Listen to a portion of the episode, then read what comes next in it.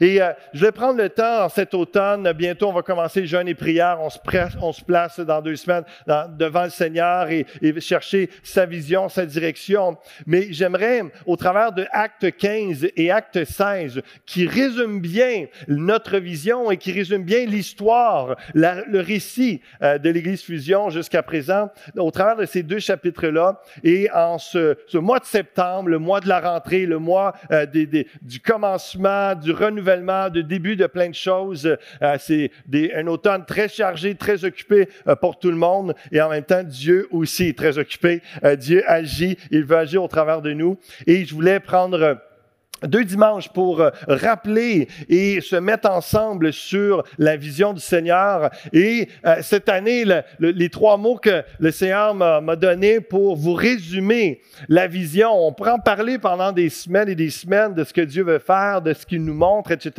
Je vais essayer de vous résumer ça en deux messages avec ces trois mots-là. Fusion, infusion et diffusion. Et donc, euh, vraiment, on croit que dans cette dans ces trois mots-là, dans l'idée de la fusion unie pour un impact, ça nous amène et ça nous, par l'infusion et la diffusion, on accomplit la vision de l'Église fusion. C'est un peu ce que vous allez voir dans la progression de la pensée qu'on commence ce matin, qu'on termine la semaine prochaine. Et on commence avec euh, je ne sais pas si euh, vous vous rappelez, euh, je, le rappelle au moins une fois par année, la, définition et pourquoi on s'appelle Église fusion. Donc, euh, tout simplement dans le dictionnaire, la première définition simple de fusion, c'est l'union de différents éléments. Évidemment, ça touche notre histoire, où est-ce que 2014, en avril 2014, euh, deux églises se sont jointes ensemble. Euh, mon église qui était à Waterloo à l'époque, avec l'église de Pasteur Serge, euh, l'Assemblée de la Parole de Dieu, et nous avons, nous sommes devenus une église. Et deux mois plus tard, une autre église s'est jointe à nous. Et puis, donc l'union de différents éléments, nous sommes l'église fusion. Mais la deuxième définition en physique vient a vraiment, est vraiment venu euh, sceller le, nom de l'Église Fusion et la compréhension de ce que Dieu voulait faire. Alors que je vais vous parler tantôt, l'idée et le, mon, mon, plan de ministère était complètement différent et finalement Dieu m'a arrêté pour en venir à à, développer cette vision de l'Église Fusion et à vivre euh, ce pas de foi et tout ça, et cet appel. Et c'est l'union de plusieurs atomes qui libère une énergie considérable et d'où le slogan Unis pour un impact. C'est-à-dire que Dieu a réellement montré que, un peu comme le, on connaît bien l'union fait la force, mais avec cette définition-là, ça me faisait comprendre pourquoi Dieu m'emmenait à quitter la région où j'étais pour revenir à partir de Granby avec euh, l'union de Pasteur Serge et ceux que Dieu allait appeler et, qui, que vous connaissez maintenant, qui se sont ajoutés, et chacun d'entre vous, évidemment, l'union de plusieurs atomes qui libèrent une énergie considérable. Ensemble, nous avons une plus grande force, un plus grand impact, non seulement pour la ville de Granby, mais pour la région, même d'où je viens et partout là où Dieu nous appelle. Et donc, c'est vraiment, waouh, c'est l'essence de ce que Dieu me donne en vision, prophétiquement m'inspire et lorsque j'ai vu la définition physique, en physique de la fusion, j'ai dit, c'est ça, c'est exactement ça, uni pour un impact. Donc, on, va, si vous pouvez tourner avec moi, c'est, un récit, donc je vais pas mettre les paroles à l'écran. Vous pouvez suivre avec vos téléphones, c'est gratuit les applications de la Bible ou sinon vos Bibles papier, vous savez, ça existe encore et euh, c'est toujours très utile. Et euh, j'ai toujours, oui, toutes sortes de Bibles sur mon téléphone, et, euh, mais la Bible papier, c'est autre chose. Ça fait old school, mais c'est vraiment c'est un autre, une autre approche, c'est bon. C'est euh, ayez toujours une Bible, électronique ou papier, sur vous, euh, c'est toujours bon. En passant, une petite parenthèse justement en disant ça, euh, en, en, rappelant l'importance de la lecture de la Bible, puis d'avoir toujours une Bible sur soi, j'ai terminé la série sur les, clés de lecture de la Bible, on a vu sept ensemble, on aurait pu en parler euh, de plus, mais je pense que vous avez l'essentiel euh, d'une compréhension de l'ensemble de la Bible pour vous aider à comprendre la Bible sur églisefusion.tv. Vous avez toute la, série euh, de, des, des, six messages qui comportent sept clés pour comprendre et pour aider à la lecture de la Bible. Et j'ai très hâte à la fin septembre, le jeudi euh, fin septembre, je vais faire un, trois semaines de cours avec vous, ceux qui veulent, jeudi à 19h, pour euh, euh, vous, aider à développer des bons réflexes d'études bibliques. Ce qu'on va faire, c'est qu'au lieu que je vous enseigne pendant une heure, c'est que je vous parle cinq minutes, je vous dis des trucs. Après ça, on ouvre la Bible ensemble, puis je vous enseigne comment un pasteur, un prédicateur, un étudiant de la parole étudie la Bible pour être encouragé inspiré, pour comprendre ce que Dieu est en train de nous dire et pour, pour ceux qui ont l'occasion d'animer, d'enseigner dans les petits groupes euh, ou simplement vos, votre famille, vos voisins, etc. Donc, ça va vous équiper. Ça va être très interactif. Je vais être à l'écoute. Je vais vous poser plein de questions pour que vous puissiez euh, chercher, comprendre vous-même et je vais vous guider sur les pièges, sur comment euh, bien interpréter, comment ne pas interpréter de telle, telle façon et pourquoi. Donc, vraiment, ça va être simple. Je vais vous donner des outils électroniques également gratuits pour vous aider à étudier la Bible.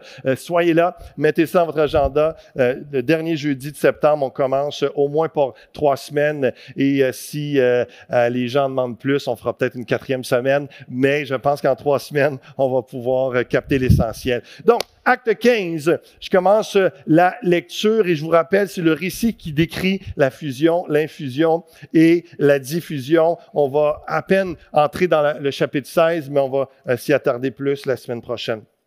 Quelques hommes euh, venus de la Judée enseignaient les frères en disant, si vous n'êtes circoncis selon le rite de Moïse, vous ne pouvez être sauvés.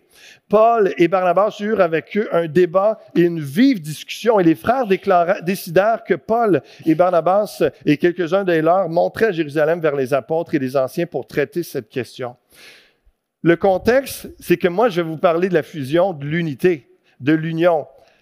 Dans la Bible, combien de fois, et dans l'Église primitive, la première Église avec euh, les apôtres qui étaient là, ils ont eu même sujet de division, mais ils, ont, ils sont restés unis et on va s'inspirer du contexte d'unité, comprendre comment ça se travaille, comment ça se bâtit l'unité et euh, comment nous, le comité pastoral, on approche euh, les, les différents sujets, les différentes crises pour rester unis parce que s'il y a quelque chose qui nous identifie, qui fait en sorte, qui, euh, fait en sorte que nous sommes l'Église Fusion, c'est évidemment l'union, c'est l'unité.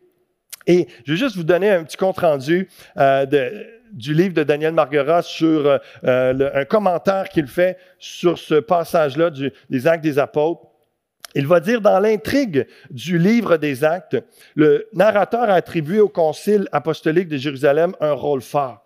Acte 15, c'est ce qu'on appelle le concile de Jérusalem où les apôtres se sont mis ensemble puis on dit on a un, problème théologique, il y a une crise, il y a un conflit qui est là, on va se mettre ensemble, on va en parler, on va trouver une solution, et puis ça va devenir un enseignement, une direction pour l'Église et pour garder l'unité. Et c'est vraiment le chapitre phare où est-ce qu'il y, a une transition, comme je vais vous lire dans quelques instants, c'est le milieu du livre des actes, mais aussi c'est vraiment le pivot. Il y a comme un avant, un après euh, ce, chapitre-là, et euh, ça donne le ton pour l'Église du Seigneur également, pour l'unité.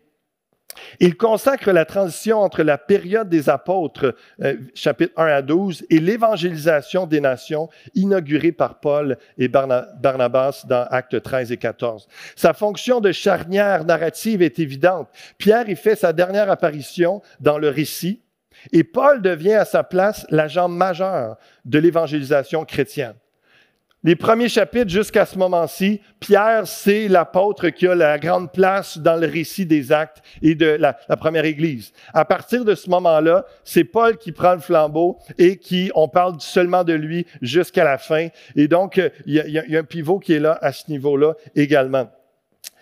Donc, euh, ensuite de ça, L'agent majeur de l'évangélisation chrétienne, la figure des apôtres qui a dominé jusqu'ici le récit, on parle de Pierre, disparaît désormais au profit des anciens. Jérusalem s'efface définitivement au profit d'Antioche. Donc on ne parle plus que le centre, la grande église, et n'est plus Jérusalem, c'est rendu Antioche. Et ce qui est beau, comme l'église du Seigneur aujourd'hui partout dans le monde, c'est que l'église d'Antioche, elle est multiculturelle. Elle est vraiment multiculturelle. Toutes les nations euh, se sont jointes, sont, sont représentées là et servent le Seigneur ensemble.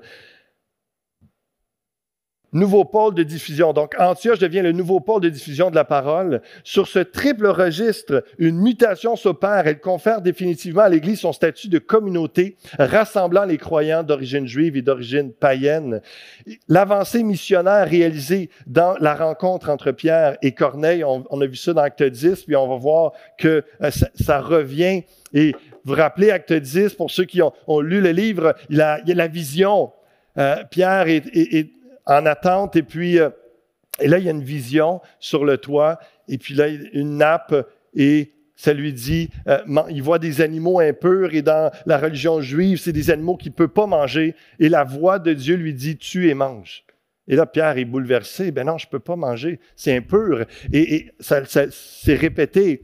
Et puis ensuite de ça, Dieu lui amène, c'était pour le préparer, Dieu l'amène à donner l'Évangile, à partager la bonne nouvelle de Jésus-Christ à des non-juifs. Et c'est pour lui, c'est nouveau, c'est la première fois que la pensée de la bonne nouvelle du peuple de Dieu, c'est pas juste les Juifs, ça s'ouvre aux non-juifs. Et là, la question dans Acte 15, elle revient encore. Il y a des Juifs qui disent, mais oui, c'est correct, qu'il y ait des non-juifs qui viennent à la connaissance de Christ et qui soient participants du peuple de Dieu, mais il faut qu'ils rentrent dans la religion juive. Faut qu'ils, et donc, eux voyaient qu'il y a le, christianisme maintenant, OK, comme une nouvelle religion peut-être, mais le judaïsme englobe tout ça. Il faut que les chrétiens respectent aussi les juifs. Et là, Paul et Pierre disent, ben non, la révélation, c'est que c'est, il y a un héritage juif et tous les commandements, la loi de Moïse, les promesses, la fidélité, le, concept de l'alliance, tout est là, mais le christianisme vient englober ça et surpasser, emmener la nouvelle alliance. Et donc, il y a ce débat, ce conflit-là, les Juifs qui tirent sur leur côté, disent non, non, s'ils sont vraiment enfants de Dieu, c'est parce qu'ils sont Juifs. Ils peuvent croire au Messie, je comprends, mais ils sont juifs. Et là, il dit, non, non, juif, non juif, ça n'a pas rapport, il faut croire en Jésus-Christ. Donc, le débat est là et c'est très sérieux. C'est une crise identitaire, c'est une crise sociale, c'est une crise culturelle, c'est une crise théologique et euh, c'est tellement important de s'arrêter. Et comprenez que dans nos vies, dans l'Église, il y a régulièrement des moments comme ça, dans un couple, dans une famille, dans un, moment de nos vies de carrière où que on est devant une impasse, devant une crise, devant une situation, et on a le choix de euh, se diviser, de se répartir, d'être de, dans la confusion et, et simplement débarquer du plan de Dieu et de faire notre petite affaire sans la direction de Dieu, mais eux ont décidé de vraiment se, se mettre devant le Seigneur à l'écoute et de conserver l'unité et de conserver la mission du Seigneur ensemble en comprenant ce qui est là. Donc, il y a une façon de faire face à ces crises-là et d'avancer. Une fois, il termine en disant, une fois encore, les croyants sont conduits à acquiescer à la surprenante initiative du Dieu qui précède les siens et Combien de fois on peut dire, nous, on a des plans, on a une façon de penser, on a une façon de voir, puis Dieu vient nous bouleverser. Dire, non, c'est pas comme ça que moi je pense. C'est pas comme ça que je veux que tu vives. C'est pas comme ça que et la parole nous enseigne. Le Saint Esprit euh, vient renouveler nos pensées, vient nous remettre en question dans la bonne façon pour nous ramener dans la vérité, dans la sainte doctrine et dans l'unité dans un corps, dans une église, dans une famille, un couple qui est uni, qui marche ensemble. Dieu veut parler ce matin et Dieu veut parler régulièrement à l'église pour nous ramener ensemble à marcher, ensemble à aller de l'avant. Et c'est un peu ça qu'on voit dans Acte 15. Ça aurait pu mal virer.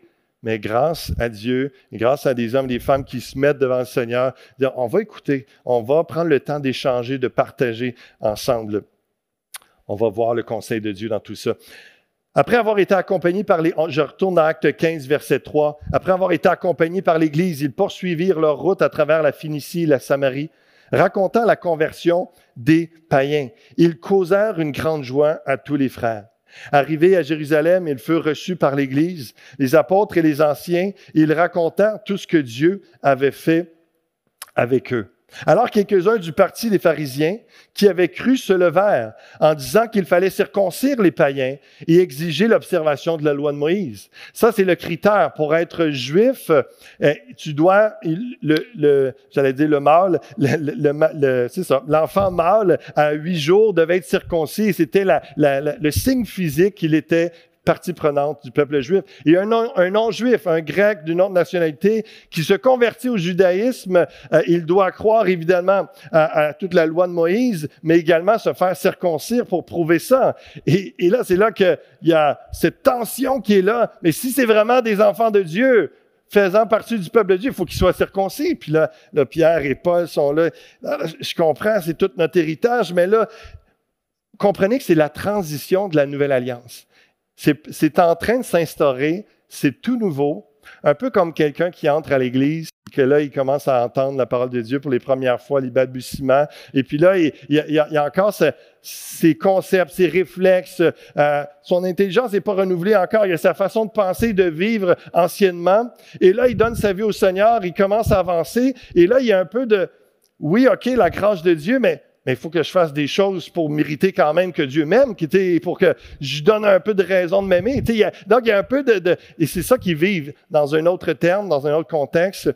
Et combien on a besoin de laisser Dieu euh, œuvrer dans nos cœurs, nous changer et ne pas rester stif, rigide sur notre passé, euh, sur nos, nos croyances ou connaissances passées, mais de laisser Dieu nous amener ailleurs. Ça faisait des siècles et des siècles que le peuple juif pensait d'une certaine façon. Et là, Jésus, le Messie, tant prophétisé, annoncé, arrive. Et là, ça, ça bouleverse tout le monde. Et là, ils sont en train d'arrimer les choses, sont en train d'essayer de, comprendre ce qu'il va faire. Et Comprenez, je vous explique tout ça parce que c'est la réalité d'une Église, où est-ce que régulièrement il y a des crises, des, sujets, des questionnements, des débats, tout ça, et parce que Dieu amène des nouvelles personnes, parce que Dieu nous amène de nouveaux concepts, des choses, des, sujets éthiques. En 2021, on parle des sujets qu'on parlait pas il y a 10 ans, 20 ans, et donc on doit continuellement se re-questionner, regarder dans les Écritures qu'est-ce que Dieu dit à propos de tel sujet, et puis euh, hein, on peut penser à l'identité du genre, on peut penser à l'homosexualité, on peut penser à, toute la, réalité des gens, comment ils voient leur identité sexuelle aujourd'hui, et puis euh, euh, toutes ces réalités. Où est-ce que on regarde la Bible, qu'est-ce que la Bible dit? Il y a une société qui s'en va vers une direction, euh, il y a des certaines croyances, des opinions, tout ça, mais qu'est-ce que Dieu veut pour nous? Comment on peut avoir un consensus à l'Église Fusion et aller de l'avant? Donc, c'est toutes des, réalités qui prennent place régulièrement.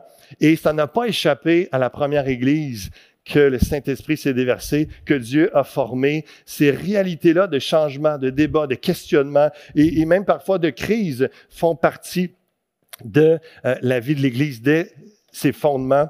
La crise sanitaire qu'on vit partout dans le monde et tous les questionnements, les débats, les émois que ça a emmené. Vous savez quoi?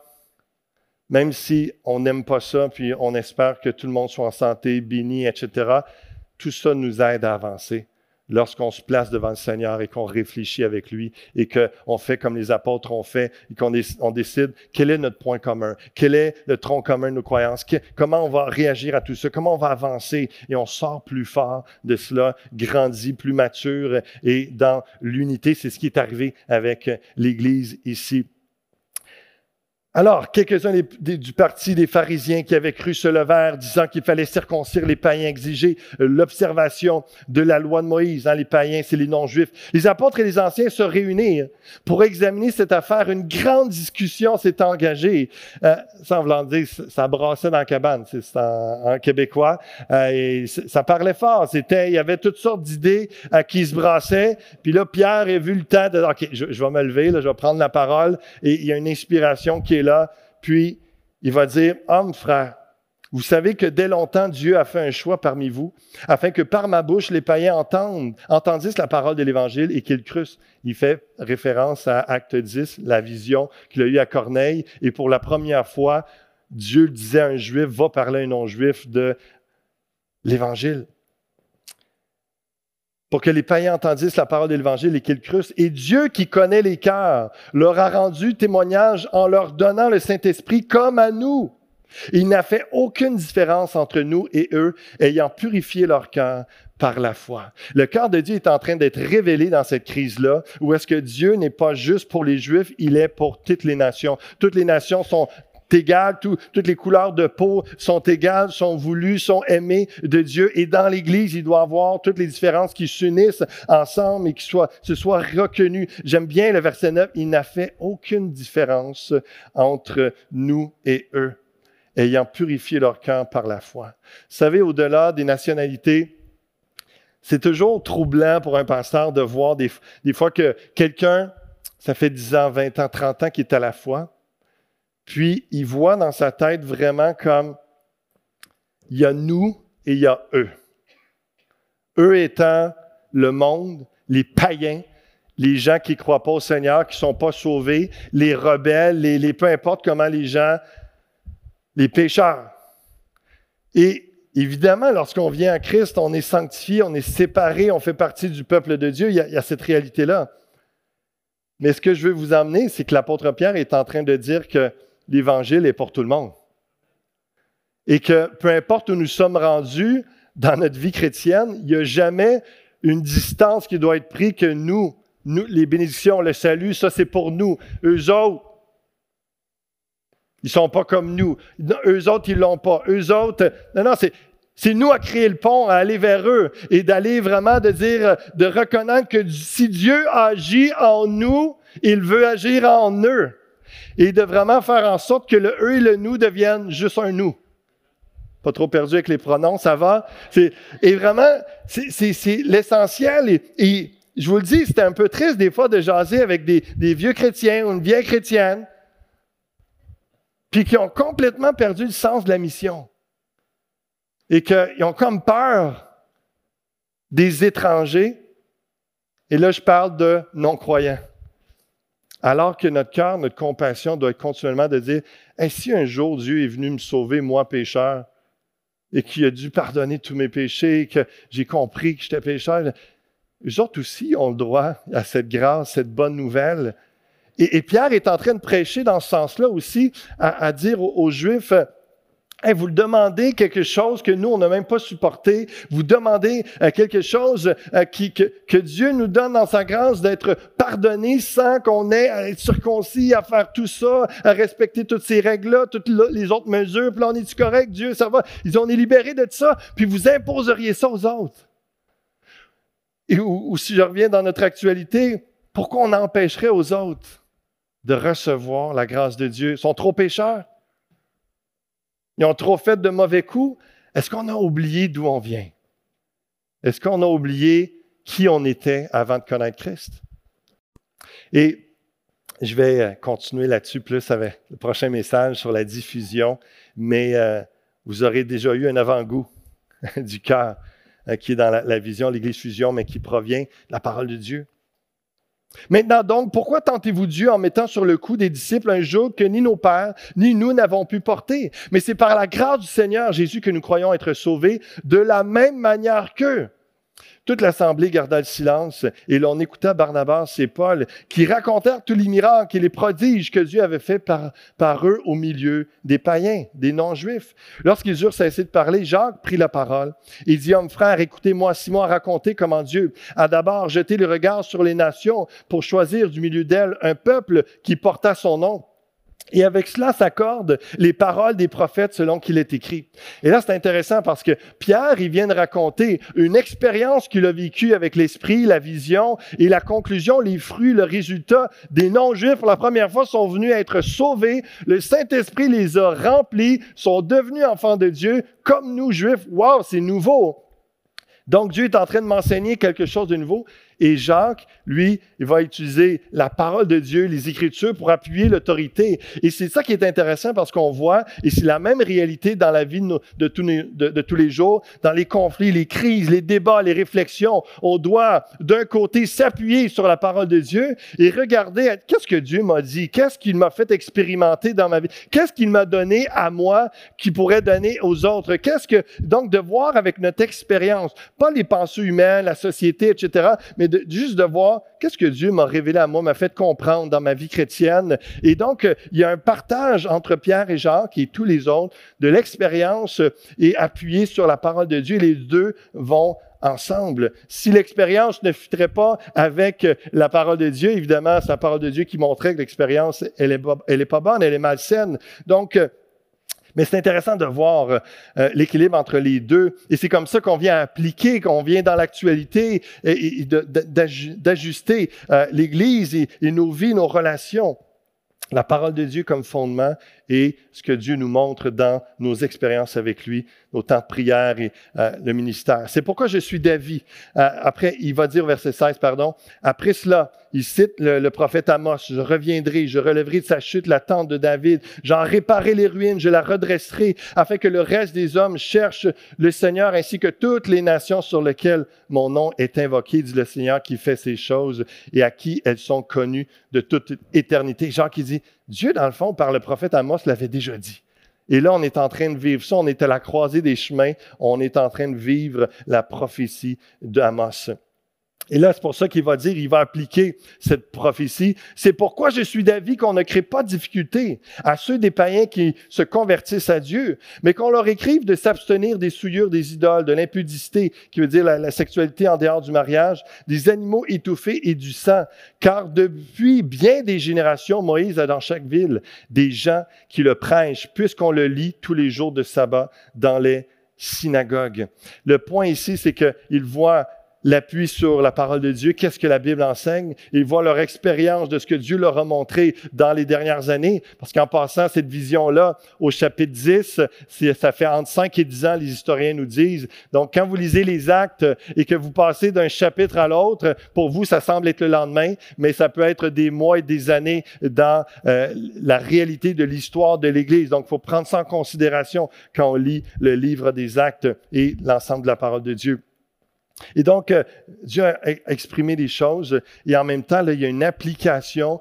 Et là, on dit, OK, ils sont en transition. Si on se met à, être vraiment rigide, puis à dire, OK, on, annule tous les, principes généraux euh, du judaïsme, il y a des choses qui continuent qui sont encore bons, euh, comme le fait de marcher dans la sainteté et de ne pas coucher à droite, à gauche, la valeur du mariage. On continue ça, on valorise ça. Et donc, pour permettre dans la transition qu'il n'y ait pas de scandale lorsqu'ils vont prêcher l'Évangile pour la première fois dans des synagogues où il y a juste des Juifs. Et donc, il dit, OK, on va, on va appliquer ça. On, va leur laisser le temps de s'habituer à l'Évangile et les laisser progresser. Et c'est comme ça qu'on approche aussi lorsque quelqu'un vient à l'Évangile pour la première fois. On lui dit pas tout du jour au lendemain, il faut qu'il soit comme un chrétien, comme celui qui a 20 ans et que t'arrêtes, tu fais ça, tu fais plus ça, etc. Non, non il y a une progression de sainteté, il y a une progression de compréhension. On va chercher une espèce de, compromis où est-ce qu'on accompagne la personne. Et dans l'Église, c'est la même chose, où est-ce qu'on progresse ensemble. Et euh, c'est exactement ça où est-ce que Jacques arrive et dit on va faire un compromis. Il y a des choses que les, les Juifs, c'est bon, on va garder ça, ça va éviter un scandale, puis ils vont écouter notre message. Et puis un jour, ils vont comprendre que toutes ces lois-là de Moïse, dans le fond, Jésus les accomplit et on n'a plus besoin et ça va se libérer tranquillement. Il y a une sagesse qui est là, particulière. C'est vraiment intéressant de s'arrêter à ça. Au verset 22, ça dit, alors, il parut bon aux apôtres et aux anciens et à toute l'Église de choisir parmi eux et d'envoyer Antioche avec Paul et Barnabas, Jude, appelé Barsabas et Silas, hommes considérés entre les frères.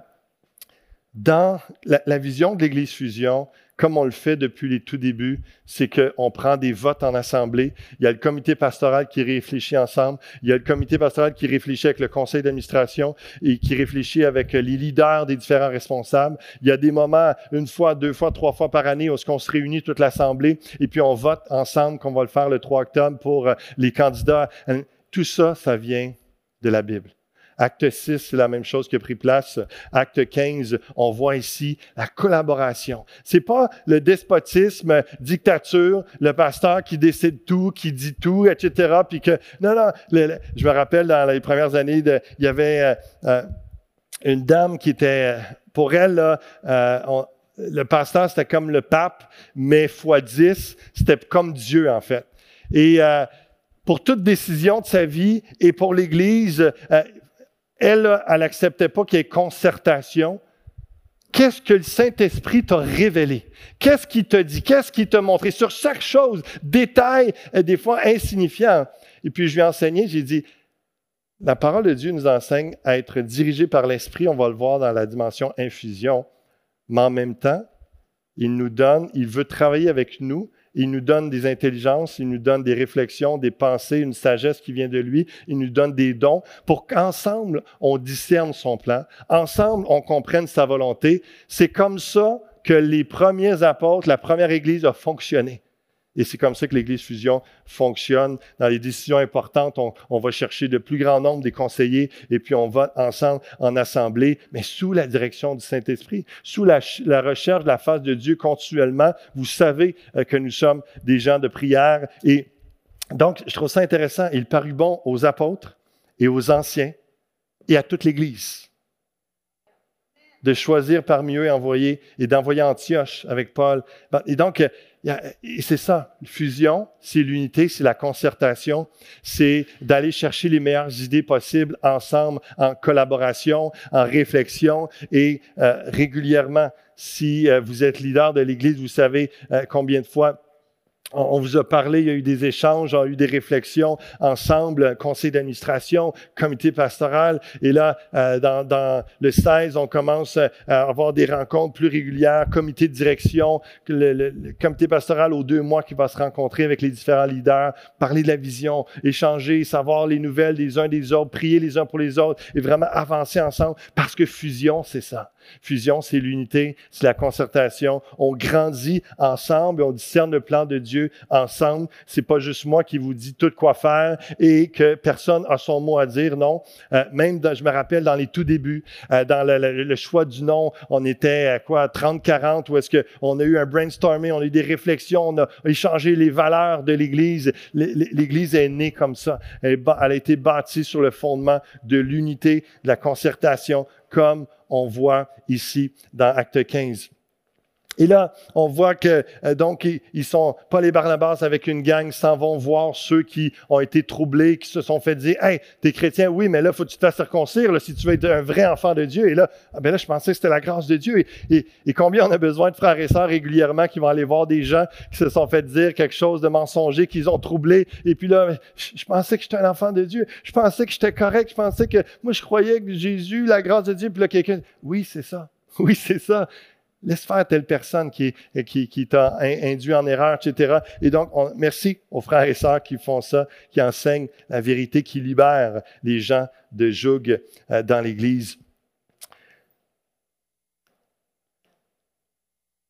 Donc, on voit qu'il euh, au verset 28, ça revient encore une fois dans la lettre que euh, les apôtres décident d'envoyer à ceux qui ont été blessés par euh, ces commentaires. Dit, garde, on, a réfléchi ensemble, on a trouvé une solution. Voici c'est quoi la, résolution du conflit. Puis encore, verset 28, il va dire dans la lettre, car il a paru bon au Saint-Esprit et à nous. Ça, c'est l'Église.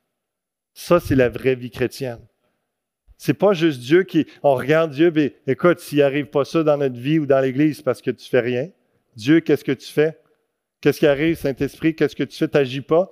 Non, non, puis c'est pas l'autre opposé non plus, jamais de prière, jamais de dimension prophétique, jamais de, consultation, vraiment de jeûne et prière, tout ça, puis de dire, bon, let's go, on se retrousse les manches, on travaille, on fait, il y a plein de projets qu'on va faire, etc., ça va être glorieux, ça va être beau, etc., puis là, on, s'essouffle, on n'arrête pas, on n'arrête pas, on charge nos agendas avec toutes sortes de choses humaines, des bonnes idées, mais que Dieu n'a même pas été consulté.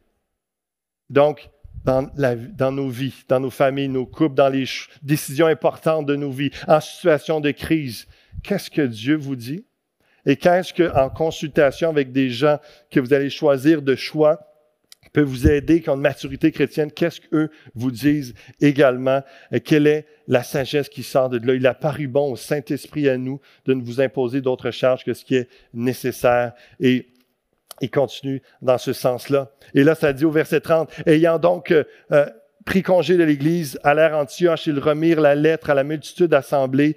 Après l'avoir lu, les frères furent réjouis de l'encouragement qu'elle leur apportait. Jude et Silas, qui étaient eux-mêmes prophètes, les exhortèrent et euh, les fortifièrent par plusieurs discours. Au bout de quelque temps, les frères les laissèrent en paix retourner vers ceux qui les avaient envoyés.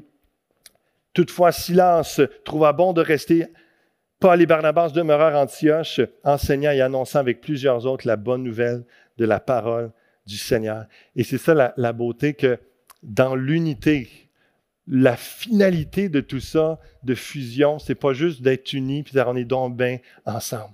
Non, c'est on est unis pour propager la bonne nouvelle. On est unis pour accomplir la mission, puis être en paix. Et, comme Acte 9, 31 nous dit, l'Église était en paix dans la Judée, en Samarie, partout. Et puis, euh, il marchait dans la crainte du Seigneur et l'Église s'accroissait euh, par l'assistance du Saint-Esprit. La parole de Dieu se répandait, l'œuvre de Dieu se faisait dans la paix et l'unité. Merci Seigneur pour ça.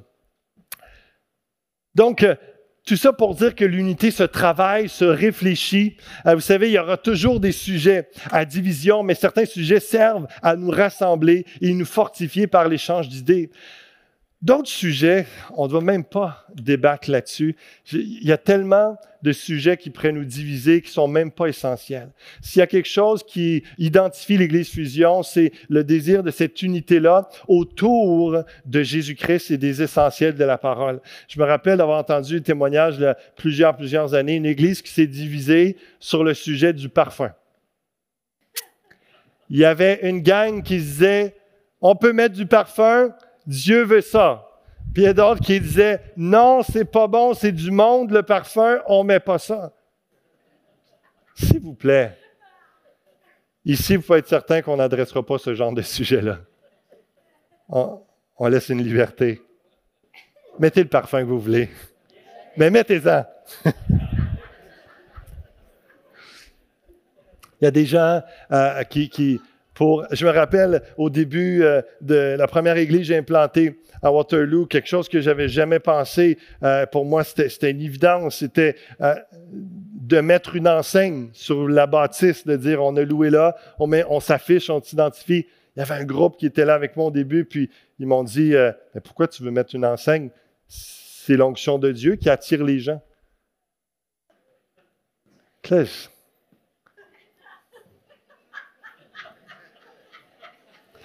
sur cette pensée-là, je me disais, mais pourquoi qu'on parle de Jésus? Tout va se faire tout seul. C'est lui qui attire. Puis pourquoi qu'on va vers les gens? Pourquoi que... Et, là, c'est, le principe était beau. Ce qu'il est en train de me dire, c'est qu'il croyait réellement à l'action de Dieu. Puis moi aussi, j'y crois.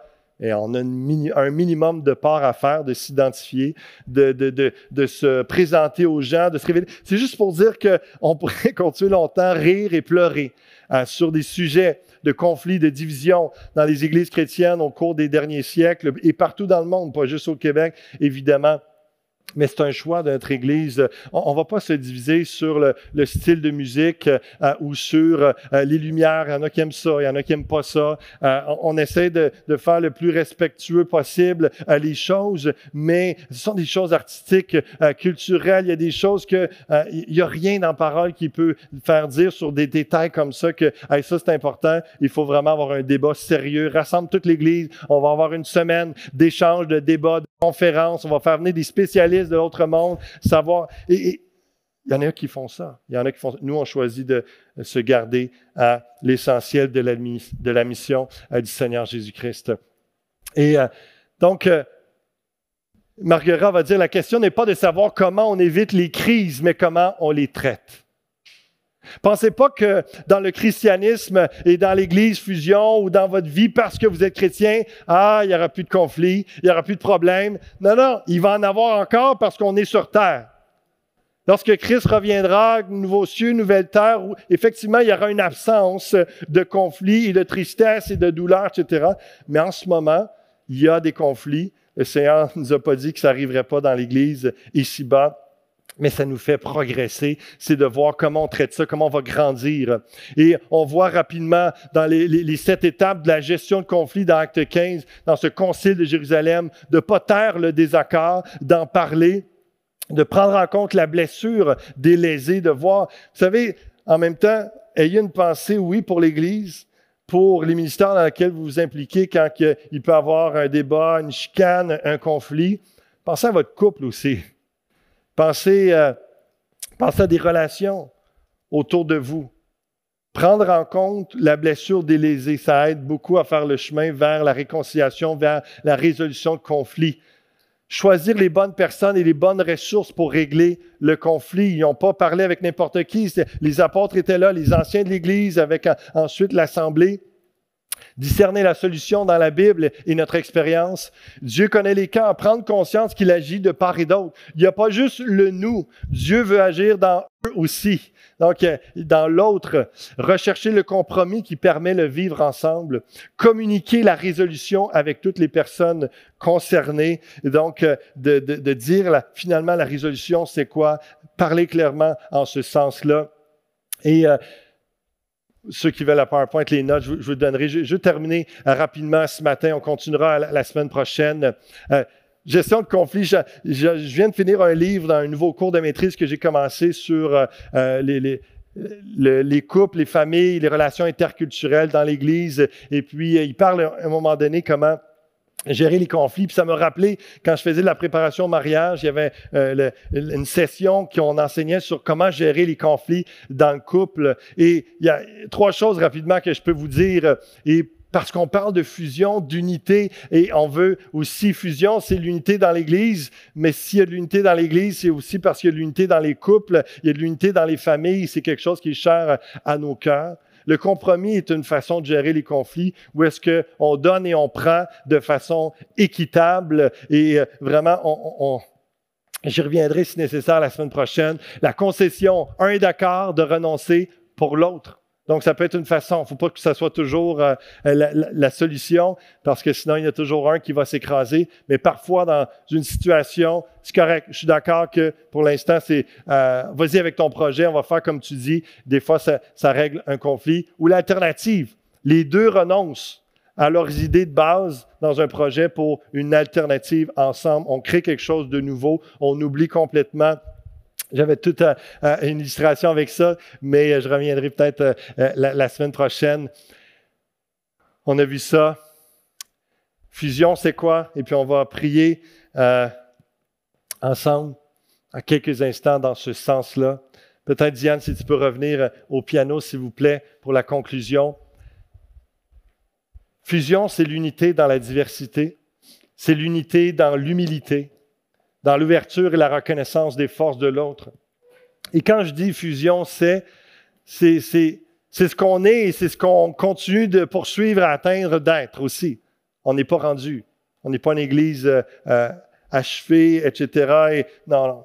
Lorsque Christ reviendra, il, il fera le reste du travail, mais nous sommes dans la poursuite de cette unité dans la diversité, dans l'humilité. Lorsque je regarde à ce que Pasteur Serge a fait, de, céder à sa place de pasteur principal qu'il faisait depuis 30 ans pour me laisser la place parce qu'il voyait l'appel sur ma vie dans la fusion. Ça, c'est l'humilité. Et dès le départ, l'unité dans l'humilité.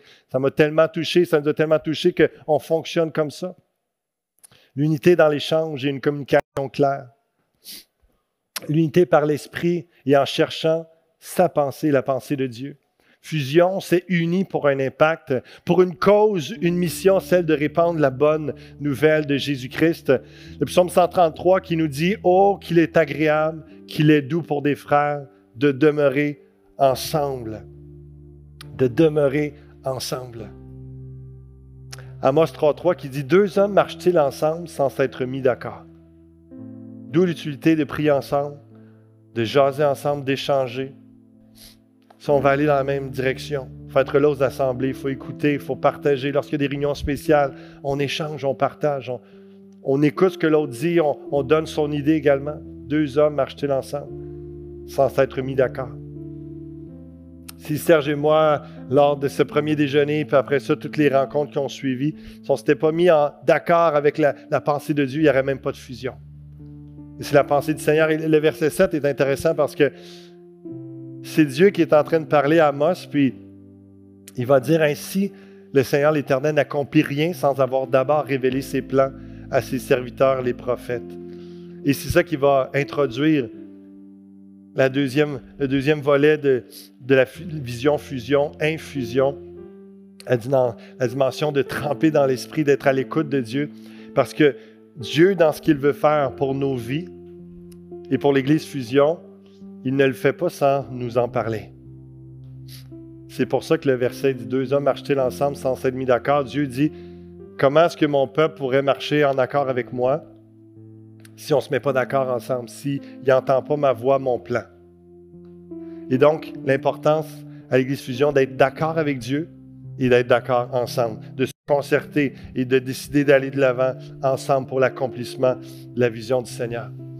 Quelle bénédiction, notre comité pastoral, d'avoir toutes sortes d'échanges. Et s'il y a une chose que Dieu nous a rappelé dans la dernière année et demie minimum, avec toute la, crise qu'on vit mondialement, c'est de combattre le bon combat de la foi. Encore une fois cette semaine, dans le comité, hein, on, se parlait, puis une pensée qui est revenue, c'est qu'il y a plein de sujets, plein de, débats, il y a du militantisme de toutes sortes de façons au Québec et partout dans le monde. Et on ne voit pas que l'Église doit commencer à militer pour aller chercher des libertés, pour aller chercher des choses qui n'ont pas rapport avec le bon combat de la foi. Et vraiment, c'est encore cette pensée qui nous continue tout le temps et c'est d'un commun accord de dire faisons attention, gardons-nous de, de, battre et de se combattre et de débattre des choses qui n'ont pas rapport avec la, la mission de Jésus-Christ, de partager la bonne nouvelle à toutes les nations. Nous sommes bergers, parfois bergers allemands pour protéger le peuple de Dieu. C'est la réalité et notre mandat, notre devoir. Mais à tous, soyons des protecteurs et des bâtisseurs de l'unité. Marchons dans l'amour et la vérité. C'est pas vrai que d'aimer, c'est de, de, jamais dire la vérité. Ça se dit entre frères et sœurs dans l'amour, ce qu'on pense, ce qu'on ressent, ce qu'on. Il faut écouter aussi l'autre partie. Mais si vous voulez marcher dans de saines relations et régler les choses, il faut que ça soit dans l'amour, mais la vérité aussi. Dire les vraies choses et aller de l'avant ensemble, c'est ce qu'on s'efforce de faire à l'Église Fusion. Et je termine avec ça. Ce qui nous unit, ce n'est pas que nous avons le même âge, que nous venons du même milieu, que nous avons toutes les mêmes opinions, les mêmes goûts, que nous avons les mêmes couleurs de déco, les mêmes chants, les mêmes activités. Non, ce qui nous unit, c'est notre foi en Jésus-Christ. Et ça, c'est vraiment quelque chose que l'on chérit. Ça paraît simple, mais continuellement, on doit revenir à ça ici. Vous vous rappelez, si vous avez lu l'Épître aux Colossiens dans la série que j'avais faite il y a quelques années, c'est incroyable comment ce que Paul, dans tout son, le génie que Dieu lui a donné, il disait à tout le monde, énerve-toi pas trop avec tes supposées révélations d'anges et puis euh, euh, de, tout ce que tu reçois, puis les philosophies grandioses, orientales, etc., etc. Tout est en Jésus-Christ tout est en Jésus-Christ. Tout passe par lui, en lui, pour lui. Et, de, et c'est ce qu'on s'efforce de faire sans être trop simpliste, simplet. On veut réfléchir, on, on étudie en théologie, vous le savez, tout ça. Mais on veut ramener le message et notre action à la simplicité qui tourne toujours autour de Jésus-Christ. Et on verra infusion la semaine prochaine. J'invite à, vous lever alors qu'on va juste se présenter nos cœurs quelques secondes encore devant le Seigneur. je vous invite à prier pour l'unité de l'Église. Je vous invite dans les prochaines secondes, en même temps que je suis en train de vous guider dans la prière en ce moment même, commencez à prier pour l'unité de l'Église, que Dieu nous garde et que nous soyons nous-mêmes et que vous soyez des bâtisseurs d'unité, des, gardiens de l'unité, que soyez des protecteurs de votre frère, de votre sœur, dans le sens que vous voulez tout faire pour que s'il y a conflit, crise, ça soit résolu dans la paix, dans l'amour, dans l'harmonie, afin qu'on se mette d'accord et qu'on marche ensemble, centré sur Jésus-Christ. Si vous voyez une division, une séparation, des risques de séparation, de division dans l'Église, dans, dans votre couple, dans votre famille, dans les familles autour de vous, intercédez pour eux. Intercédez pour eux en ce moment même. Vous savez combien les derniers mois ont été difficiles pour plusieurs et combien, peu importe l'année, la, décennie, les couples sont réellement, régulièrement attaqués. On sait que l'ennemi veut, diviser, veut déchirer les familles, veut créer toutes sortes de blessures, d'éloignement. Mais notre mandat, c'est de, marcher ensemble dans l'unité, d'un même accord, dans l'harmonie des couples, des familles, par la grâce de Dieu et dans toute l'Église. Prions en ce sens-là, cette unité, par la grâce de Dieu, cette ouverture à l'autre, cette écoute de Dieu et des uns et des autres. Seigneur, aide-nous continuellement à discerner ton plan, à discerner les temps dans lesquels nous sommes.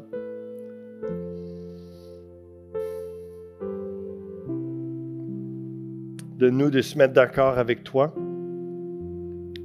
d'être à l'écoute de ce que tu révèles, parce que merci, dans ta grâce, tu, as choisi de ne pas faire les choses seul.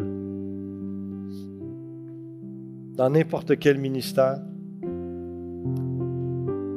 dans ta mission à travers le monde, et même dans chacune de nos vies personnelles, dans nos couples, nos familles, tu n'as jamais dit que tu voulais tout faire tout seul.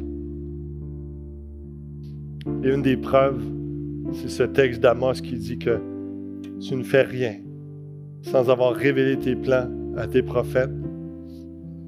Et dans cette nouvelle alliance, tu nous permets d'être en contact direct avec toi et d'entendre ta voix. Que tout le monde peut recevoir comme des messagers, comme des prophètes, une parole qui vient de toi. Et des fois, c'est pour l'Église, pour l'éducation, l'encouragement, l'exhortation. Des fois, c'est simplement pour un message que tu nous donnes de ce que tu vas faire dans nos vies ou pour notre couple, notre famille, Seigneur. Garde-nous dans l'unité. Garde-nous en accord avec toi. Garde-nous, Seigneur Dieu, d'entendre ce que tu nous dis, d'entendre aussi ce que tu dis au travers des uns et des autres. C'est un défi continuel d'être à l'écoute, d'être ouvert sur les uns les autres et de savoir discerner ta voix, ton plan. Seigneur, je sais que c'est ce que tu veux faire avec nous.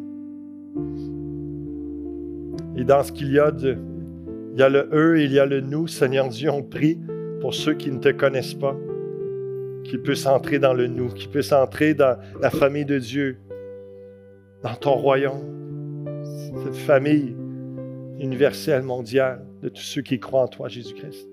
La grâce est pour chacun d'eux et n'est pas pour nous seulement. Merci que tu vas ajouter dans cette unité de, de nouvelles familles, de nouvelles personnes. Seigneur, protège cette unité, protège l'Église Fusion et donne-nous de s'aimer et de se parler dans la vérité et la grâce, d'aller de l'avant ensemble, de maturer ensemble de progresser dans la sainteté ensemble, de baptiser de nouvelles âmes ensemble, d'évangéliser ensemble, de voir, de prier ensemble. Parce que il est doux, il est bon pour des frères et des sœurs de demeurer ensemble. Et c'est là que tu fais descendre ta bénédiction. Alléluia. Merci pour l'amour fraternel, la communion fraternelle, l'unité que tu vas encore renforcer à cette Église. Bénis les couples, mon Dieu, les familles. Attire-les tous à toi. Restaure des cœurs. Amène du pardon. Amène de l'espérance. Amène-les à trouver les bonnes ressources, comme on a vu dans Acte 15, de consulter les bonnes personnes. Jésus. Ton nom soit loué, glorifié. Prépare nos cœurs à ce qui s'en vient cet automne et au message la semaine prochaine. On veut être guidé par toi. Remplis ton Saint-Esprit. À toi toute louange, honneur et gloire. Bénis l'Église Fusion, mon Dieu.